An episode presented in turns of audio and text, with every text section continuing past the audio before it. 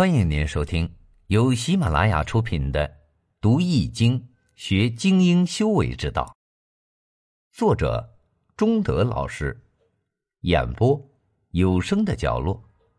欢迎订阅。历劫，在黑暗的时代下，要学会自保。你好，欢迎收听由吉生学堂打造的《读易经》。学精英修为之道课程，处于明夷这个黑暗的时代，形势险恶、世事艰难的时代，要会藏明智而不显露出来，显露必招祸。因此，宜于知险而不轻举妄动。在这一点上，司马懿可谓做到了家。魏明帝曹睿死时，太子年幼。大将军司马懿与曹爽共同辅佐太子曹芳执政。曹爽是皇室宗族，自从掌握大权以后，野心勃勃，想要独揽大权。但司马懿是三朝元老，功劳高，有威望，而且谋略过人，在朝廷中有相当大的势力，因此曹爽还不敢公开与司马懿斗，而司马懿也想夺权。他早把曹爽的举动看在眼里，但表面上仍然装糊涂。后来啊，干脆称病不上朝。曹爽虽然一人独揽朝廷大权，可他对司马懿仍然不放心。司马懿虽然自称年老多病，不问朝政，可他老奸巨猾，处事谨慎，谁知他是真有病还是假有病？因此，曹爽对司马懿不敢掉以轻心。他经常派人打听司马懿的情况，可就是摸不到实情。河南尹李胜讨好巴结曹爽，得到曹爽的信任，曹爽就把李胜召到京城，任命他为荆州刺史。李胜临去上任之时，曹爽安排李胜以探望为名，到司马懿府中去探听虚实。李胜在客厅坐了很久。才见司马懿衣冠不整，不断的喘息着。有两个侍女一左一右的架着，从内室慢慢走出。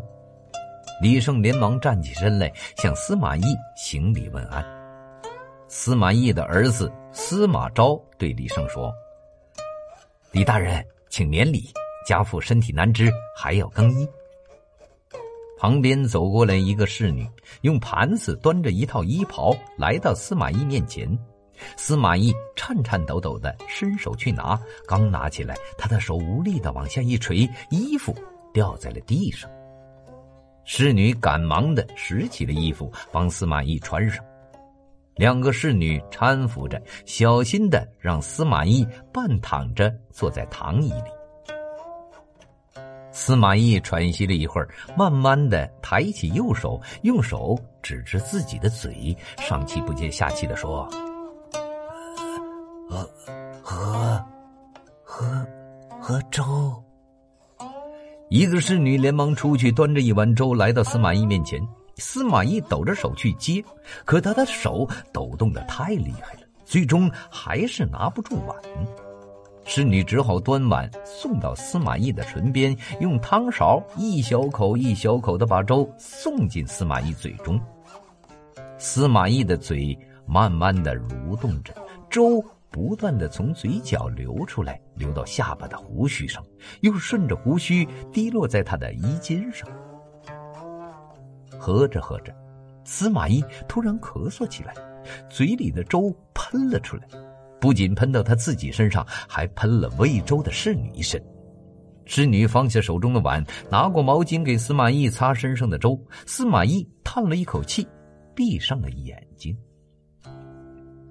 李胜看见司马懿这副样子，就走上前去对司马懿说：“呃，太傅，呃，大家都说您的中风病复发了。”啊！没想到，您的身体竟这样糟啊！我们可真替您担心呐。司马懿慢慢睁开眼睛，气喘吁吁的说：“我我老了，又患病在身，活不了多久了。我不放心的是我的两个儿子。你今天来，我很高兴啊。呃，我以后啊，就把两个儿子呃付给你了。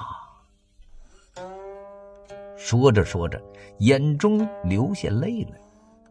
李胜连忙解释说：“呃，大夫不必伤心，我们呐都盼着您早日康复呢。我马上要到荆州赴任了，今天啊，特意是来拜望您，向您辞行的。”司马懿故意装糊涂说：“呃，什么？你要去呃并州上任？呃，并州靠近胡人呐，你去了要很好的加强戒备啊，呃，防止胡人入侵。”李胜见司马懿年老耳聋，连话都听不清了，就重复说：“呃，太傅，我不是去并州，是去荆州。”司马懿听了，故意对李胜说：“啊，你刚去过并州？”司马昭凑上前去，大声对司马懿说：“父亲，李大人不是去并州，呃，他而是去荆州。”“哦，哦，哦，是去荆州啊？那更好了啊！呃，我人老了。”耳聋眼花，呃，不中用了。司马懿对李胜说：“李胜认为司马懿确实老病不用了，就站起身来对司马懿告辞说：‘太傅啊，您多保重啊，您的身体啊会好起来的。如果以后有机会进京，我会再来拜望您的。’说完，他就离开了太傅府。”李胜刚出府门，司马懿就从椅子上站了起来，手捋胡须，看着司马昭父子二人相视而笑。李胜出了太傅府，直奔曹爽的府中。见到曹爽，高兴地说：“啊，司马懿人虽活着，却只有一息尚存呐，已经老病衰竭，离死不远了。他呀，不值得您忧虑了。”曹爽听了，心中大喜，当即把李胜留在府中饮酒庆祝。从此以后，曹爽根本就不把司马懿放在心上了，更加独断专行。春天到了，按照惯例，曹魏皇帝宗族要去祭扫高平陵，曹芳起驾，曹爽、曹熙等兄弟全部的随驾同行，一行人耀武扬威，浩浩荡荡开出了洛阳城。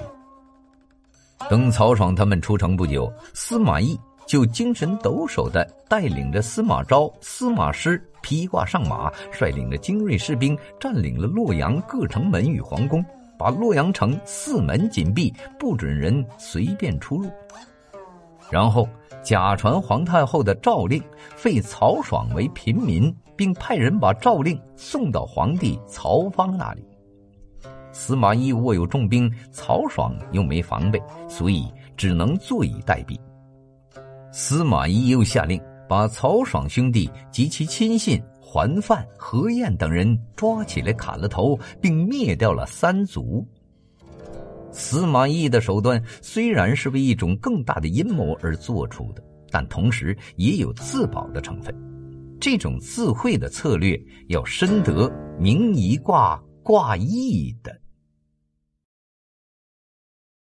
本集已播讲完毕，感谢您的收听。